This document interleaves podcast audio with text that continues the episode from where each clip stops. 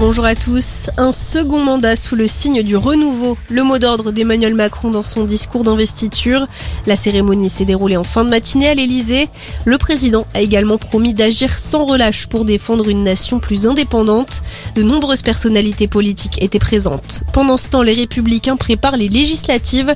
Coup d'envoi officiel de la campagne cet après-midi au siège du parti. Un conseil national s'est tenu à huis clos. Les candidats présents ont reçu une charte qu'ils devront signer avant le dépôt officiel des candidatures le 20 mai.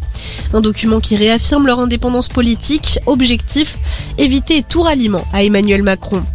Top départ des législatives à gauche également, la nouvelle Union populaire écologique et sociale organise aujourd'hui une convention d'investiture à Aubervilliers. Le patron du PS, Olivier Faure, a notamment été longuement ovationné avant son discours. Jean-Luc Mélenchon doit s'exprimer dans une trentaine de minutes. Dans le reste de l'actualité, la guerre en Ukraine, les évacuations doivent se poursuivre aujourd'hui à Mariupol. Une centaine de civils seraient toujours dans le site d'Azovstal. Hier, 50 personnes ont pu quitter la Syrie.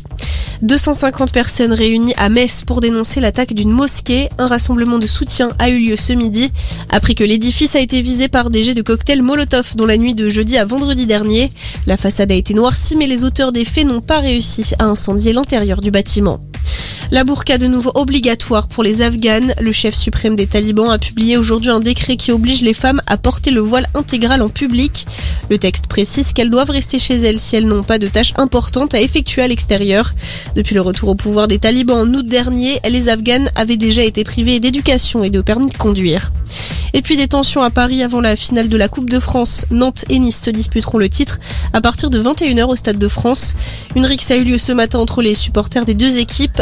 Personnes ont été légèrement blessées. Voilà pour votre point sur l'actu. On vous accompagne toute la journée.